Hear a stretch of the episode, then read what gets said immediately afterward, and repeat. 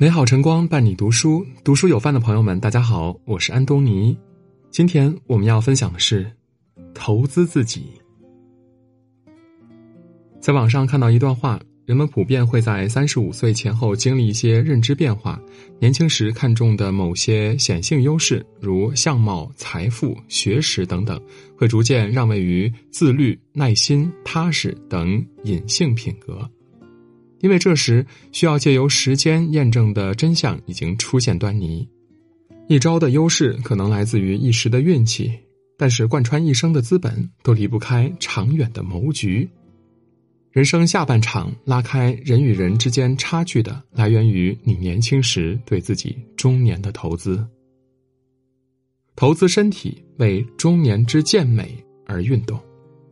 美国医学会杂志曾刊登了一则研究。美国西北大学某研究小组花了二十年跟踪了三千五百人的健康状况，最后发现，一个人不管运不运动，到了中年后，身体都会有发福的迹象。但坚持运动的人比其他不爱运动的人平均体重增幅少四点三公斤，腰围少增加三点二厘米，并由此得出结论：如果你不想中年时体态变得臃肿，最好在年轻时就开始锻炼，并一直坚持下去。因为运动能延缓你体重的增幅，减少身材的走形。在《惊人的超慢跑》一书中，作者梅芳九人子讲述到自己的故事。他从小就不爱运动，读书期间体育成绩一直不合格，爬个楼梯都气喘吁吁的。后来成了职业作家，每天都坐在电脑前写作，唯一的运动量就是吃饭时动动筷子，睡觉时翻个身。到了三十岁那年，他开始腰腿无力，体重也直线上升。有一次，他坐地铁时看到一位中年女子，因为太胖被其他人误以为是孕妇而让座，他就下定决心，自己中年以后一定不能成为被人让座的人。于是他开始跑步，跑不动就从慢跑开始。刚开始的时候，因为长久不运动，身体吃不消，他慢跑一公里就花了整整十分钟。后来，他天天逼自己出门锻炼，慢慢的就适应了节奏。从一公里到五公里，再到最后二三十公里的半马，仅仅三年时间，他就从一个不爱运动的胖子变成了运动达人。身边的朋友们都说他和之前判若两人。坚持运动是抵抗时间洪流、实现逆向生长的最佳秘密武器。国外知名的艺术文化社区 Board Panda 曾发表过一组照片。一位胖胖的女生甩掉身上的赘肉之后，最后美到连自己都认不出。满脸油腻的中年男子，自从开始健身运动之后，化身成了干净帅气的型男，魅力四射。一对胖胖的年轻夫妇婚后一起减肥，等他们再次拍合照时，和婚纱照有了天壤之别。三十岁以后，每个人的头上都顶着一把刀。你若每天久坐不动、胡吃海喝，岁月就会变成一把杀猪刀，对油腻肥胖的你痛下狠手。你若开始运动锻炼，岁月就是一把美容笔，一笔一画勾勒出最完美的人生模样。翩翩少年是翩翩到中年，还是蜕变成挺着啤酒肚的大叔，都取决于你当下的选择。现在的你，每一天都是在为你的明天而运动。你流过的每一滴汗，都是对衰老发出的子弹。投资头脑，为中年之清醒而读书。散文家刘烨元老师说过：“人有两个胃，一个在下面是物质之位，一个在上面是精神之位。中年是焦虑升级的年纪，物质之位和精神之位此刻都处在入不敷出的状态。”我们疲于应付各种麻烦，不断和外界的压力作战，在最浮躁的时候，也渐渐忽略了内心的贫乏，于是迷茫就开始了。之前看到过一个故事，有一位年轻人之前读书的时候游手好闲，早早的就辍学去打工了。他在城里的工地上干最苦最累的活儿，就只能混一个饱饭，连个像样的衣服都买不起。每天浑浑噩噩，他的心里也逐渐扭曲，便集结了几个同样出来打工的农村青年，他们结拜兄弟去干一些偷鸡摸狗、顺手牵羊的事儿。这种日子一混就混了好多年。后来的某一天，他又和一群同伴在街上闲逛，路过一个卖书的书摊时，他习惯性的顺走一本书。回到住处，闲来无事的他就拿起这本书来看，结果书里的一句话像一颗石子儿一样扔进了他的心里。一个人一生中总有个觉悟时期，而这个觉悟时期的早晚决定了这个人的一生命运。这本书是《平凡的世界》，那个不成器的年轻人叫康鹏飞，现在是宁夏的一位农民作家。他被那句话刺激之后，拿起《平凡的世界》，整整反复看了五遍。将近三十的他终于顿悟，不能再这样混下去了。于是他主动找到书摊的主人，坦白了偷书的经历，把书钱还给摊主。此后每次有空的时候，他就会阅读各种文学书籍，并开始写一些自己的生活感悟。渐渐的，他开始自己写书。多年来，他累计发表文学作品十余万字，小说《夜班车》获得全国首届文学鲲鹏奖。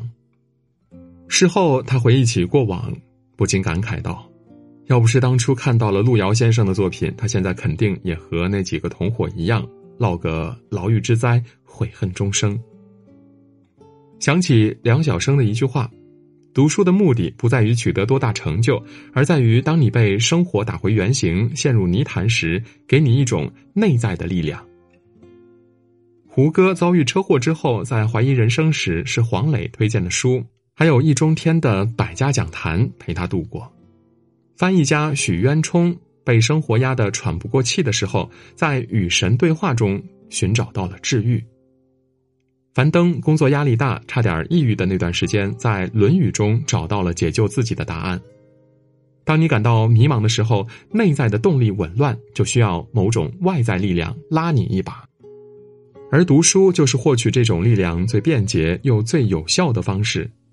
读书也许无法直接改变人的命运，但是他会用他的方式治愈你，让你实现自我的觉醒。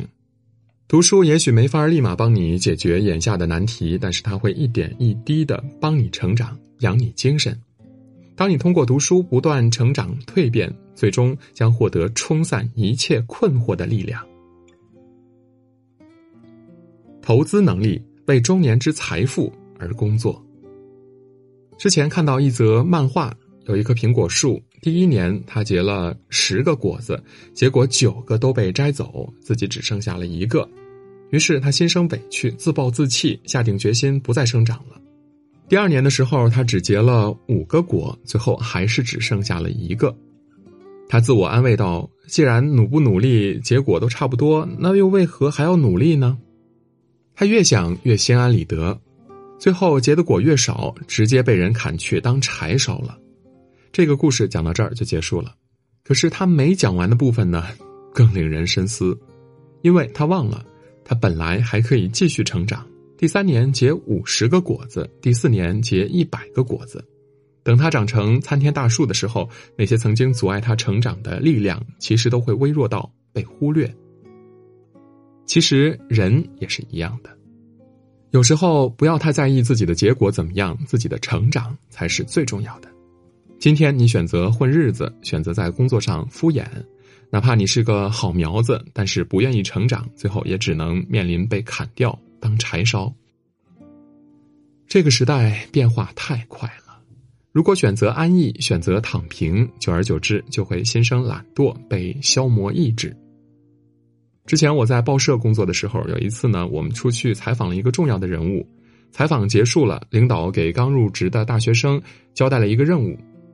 让他根据采访录音和手写的采访记录做成 Word，然后打印出来。原本以为打字校对至少也得花费一天的时间，可是没有想到实习生在下班前就把它交了上来。更关键的是，他交上来的文件里没有发现一处错误。一问才知道，他利用工具先将录音转为文字，然后再把手写的版本扫描上传，最后对着原音频和原手稿核查，没一会儿就搞定了。老同事看到之后感慨道：“你拿什么去跟年轻人比呀？比效率，他们会利用工具，有的甚至彻底颠覆了我们的认知；比脑力，现在年轻人普遍高学历；比体力，人家年轻气盛，加班加点也不怕呀。人到中年，稍有懈怠，你就有可能被社会淘汰。不想被后浪拍死在沙滩上，前浪就必须攒好足够的能量。在中年到来之前，不遗余力的投资自己，逼自己去学习新东西，逼自己成长。工作不仅是为了暂时的收益，更是一场有远见的投资。职场如磁场，当你把精力都花在提升个人能力素质、投资在个人见识和阅历上，你才能丰富你内在能量。你现在对工作的投入，其实也是在为中年的自己留一条后路。投资自己是对中年。最大的远见。很多年前，在我毕业的时候，大学教授送我们一段话，今天也分享给大家：时间就是一条不断向前涌动的河流。今天的你们站在大河上游，我站在下游。这一路走过来，我看过夹在两岸的桃花，也穿过漩涡深处的黑洞。终有一天，你们也会走到我现在的位置。不管未来你们会遇到什么。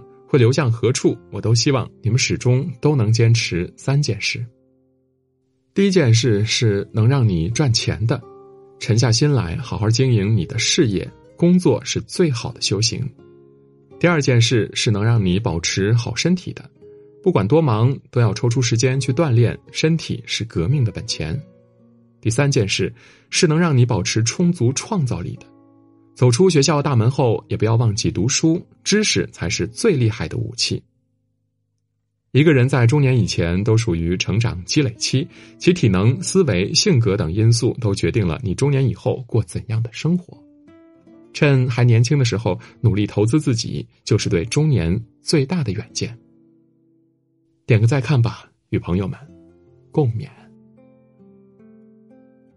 今天的文章就到这里。如果您喜欢我们的文章，可以在文末点亮赞和再看，也可以在留言区说出您的观点。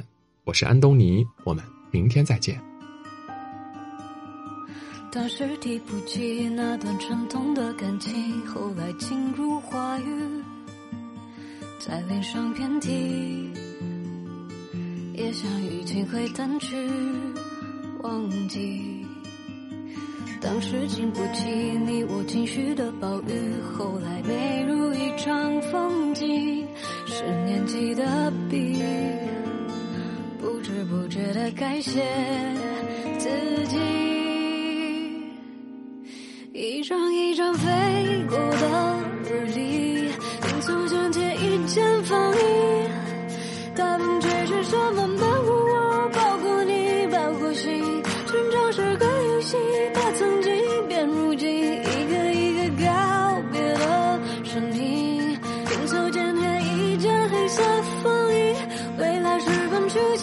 童话有爱情有对立，我去过的过去，谁动心谁远行？把晴空万里搬进我的世界里，听歌暂时旅行，快乐与伤心，一一沉淀安静中四季。去，留下了一个背脊。我把太阳打上叫醒，还是睡醒？穿上风衣我推门出去找寻星